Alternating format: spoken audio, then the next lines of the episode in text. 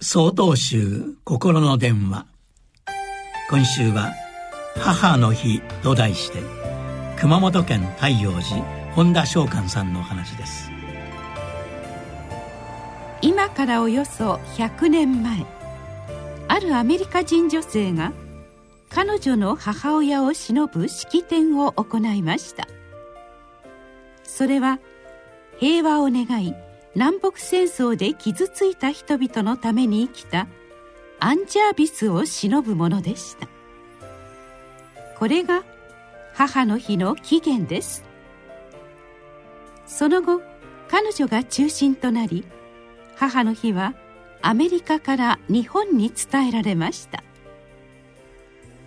これ以外にも世界にはさまざまな母の日があります。一日母親を休ませる国。すべての母親たちにありがとうを言う国など。また国によってその由来は異なります。実は私は今の日本の母の日が最初のアメリカの母の日とあまりに違うことに少々がっかりしていたのです。しかしアメリカと日本の母の日は起源こそ同じですが違う国の異なる文化として育ってゆくのは当たり前のことでした。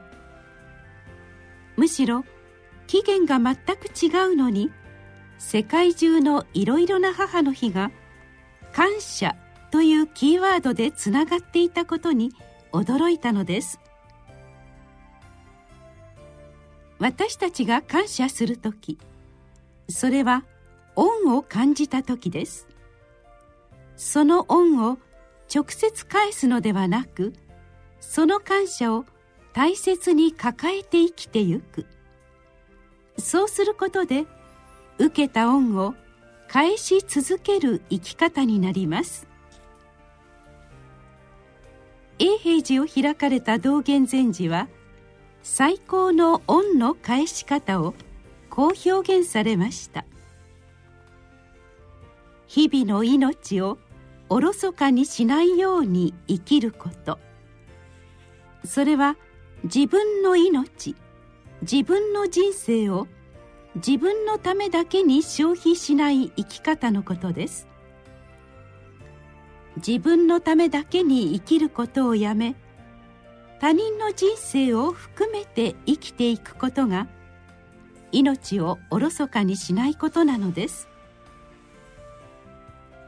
そのようにして送る方も送られる方も感謝し合うことができればその日その瞬間がアンジャービスが願った平和な世界になっているとも言えるでしょう。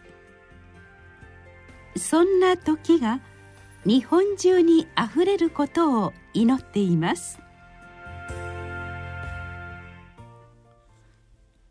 5月10日よりお話が変わります。